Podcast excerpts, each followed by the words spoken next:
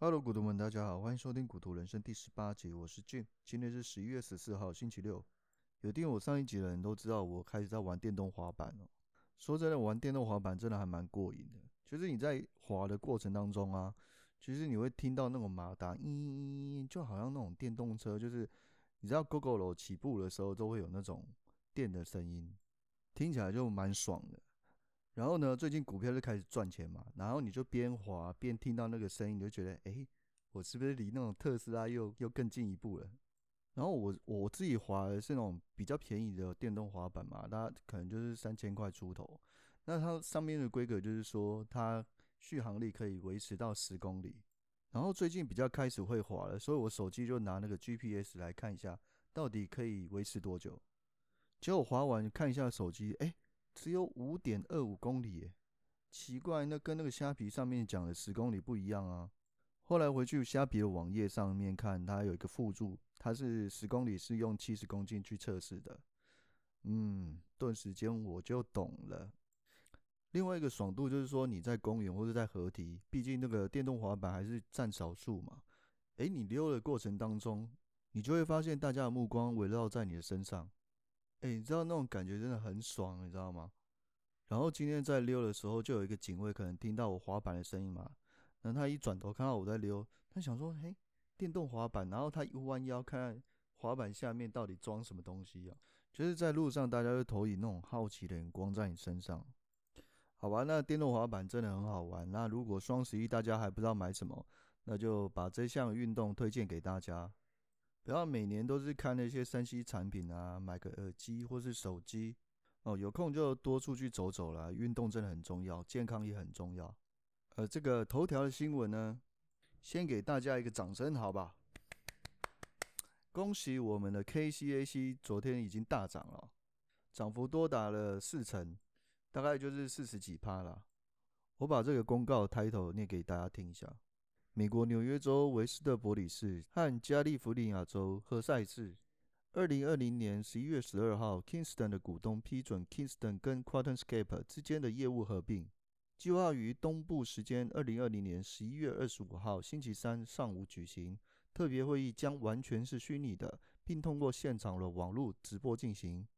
根据此次的业务合并，用于电动汽车的下一代固态锂金属电池开发的领导者。QuantumScape 将在纽约证交所上市，股票代号是 QS。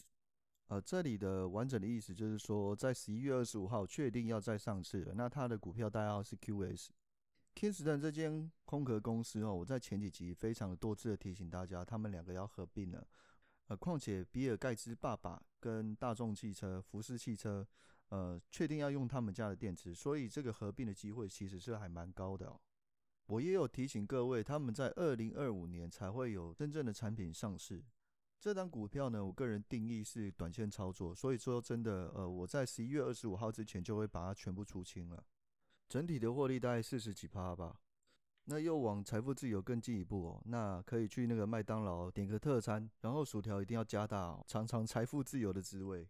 诶，麦当劳大家都知道吧？这个朋友间都会这样连销为啊。不过你有听过李佛摩吧？他有时候就是赚钱，口袋都会塞满钞票，然后出去限定一定的时间，一定要把它用完，感受一下那种金钱的力量。好了，那经过上一次财报的整理呢，这一次又经过一段时间，呃，我念一下这些公司的财报哈。达美航空代号 DAL 年减七十五趴，联合航空代号 UAL 年减七十八趴，Beyond Meat 代号 BYND 年增二点七趴。净损一千九百三十万元，每股亏损零点三一美元。Square 代号 SQ，交易营收年增十三趴，订阅服务年增六十趴，硬体营收年增二十五趴，比特币营收年增十一倍。Square 这一档呢，我在第十五集有跟大家提到，那有兴趣的人可以回去再听一下。PayPal 年增二十五趴，这一档呢跟 Square 是有相关性的，不过分析师给出评级是不如预期的。理想汽车代号 LI，季升二十九趴，上市以来第一次给的财报。那它也只有一款车型是是混合电车的，不是纯电车哦。不知道为什么大家都喜欢吹捧它，爱把它跟蔚来汽车跟小鹏汽车放在一起哦。再来下一档是阿里巴巴，代号是 BABA，年增三十趴。马云在前阵子讲错话，害他自己的蚂蚁金融没有办法 IPO，那他也被大陆官方找去喝咖啡哦。那也因此阿里巴巴股价跌了一阵子了吧？那我看他的股价也大概三百多块跌到两百多块。之前稍微有跟大家提到了，你投资中概股就要有心理准备，那随时又会因为政治的因素又跟中美贸易有关系，可能你现在进去也会捡到便宜啦，但是长期来看的话，你都要提心吊胆的。下一档腾讯。代号 TCEHY 年增三十二趴，斗鱼代号 DOYU 年增三十七趴。那有些人可能不知道斗鱼是做什么，它是做中国现在最有名的英雄联盟这款游戏的电竞直播。Peloton 年增六十六趴，这一档呢，它是做室内健身的。拼多多代号 PDD 年增八十九趴，Shopify 年增九十六趴，它是一个加拿大的电商。小鹏汽车。代号 XPEV 年增三百七十六趴，那这款它也是做电动汽车，那跟其他家不一样是它有个富爸爸阿里巴巴。我这里提一下，在上个礼拜，中国的电动汽车受到一点风波，有一个专门做空的机构有评级未来汽车现在的价格太高了，那 NIO 最近是涨到五十块，并成为成交金额的美股第一名。那它在市场的活跃度非常高。目前这个 Citron 乡村机构做空的理由有两个，第一个是觉得新能源的汽车是个不断降价的市场，特斯拉的 Model Y 持续的降价会对 NIO 的 ES 六跟 EC 六的系列会造成竞争的压力。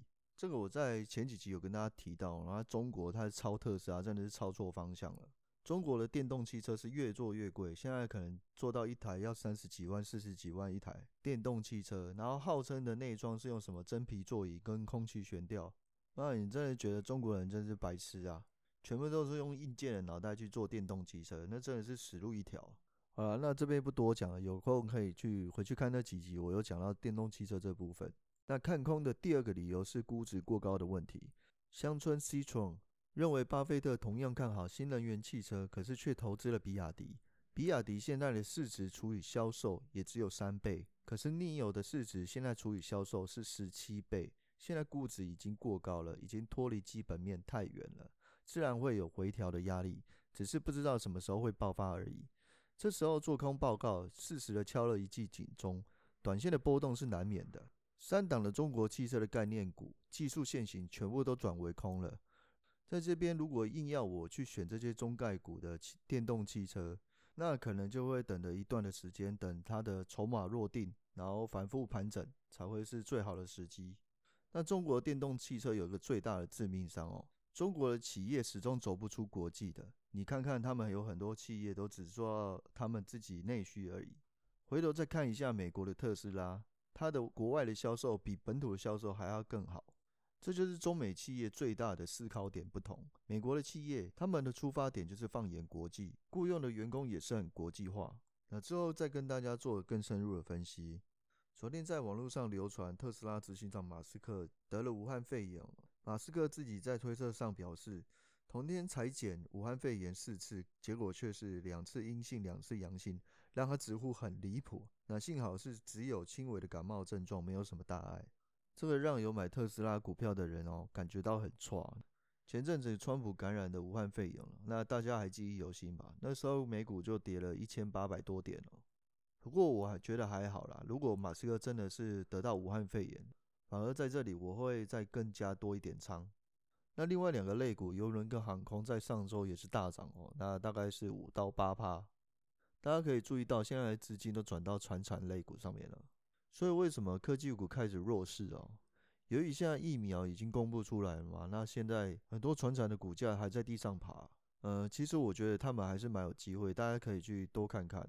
很多股票都真的因为这次疫情的关系，就被杀了蛮惨哦。像那个星巴克啊，跟迪士尼啊，他们都是很大型的公司啊。如果你手上如果还有一些资金的话，反而我觉得可以投资这些蓝筹股，股价稳定又可以固定收一些利息。